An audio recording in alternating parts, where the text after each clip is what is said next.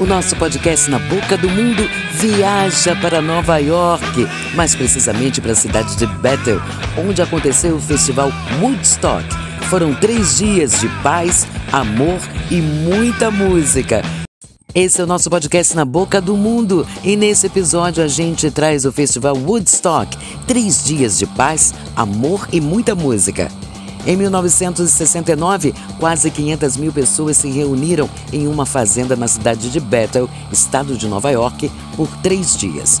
Muitas pessoas não eram nascidas na época do Woodstock, que ocorreu de 15 a 18 de agosto de 1969. Esse festival influenciou a indústria da música e as gerações seguintes. Mais de 30 artistas famosos na época se apresentaram durante o fim de semana, com muito rock and roll e liberdade. Um festival pacífico, mas regada a muito sexo e drogas que estava associado ao rock da época. Muitas bandas recusaram-se a apresentar-se, apesar do sucesso, tais como Beatles, Led Zeppelin, Bob Dylan e outros. Podcast Na Boca do Mundo o mundo da música para você. Continuando a nossa viagem pelo Woodstock, a indústria da música e dos festivais sabe da grande influência do Woodstock para os jovens daquela época e também serviu de ideia para os eventos que ocorrem atualmente e são o maior sucesso, como o Rock in Rio, por exemplo.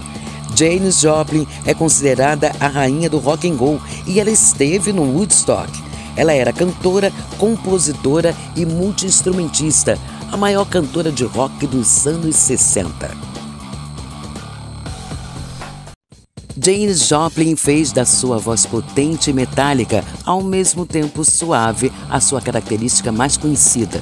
Tornou-se um dos ícones mundiais do rock psicodélico, marcando a geração dos anos de 1960. Porém, seu vício em drogas e álcool encurtou sua carreira. Esse é o nosso podcast Na Boca do Mundo com uma viagem ao Woodstock.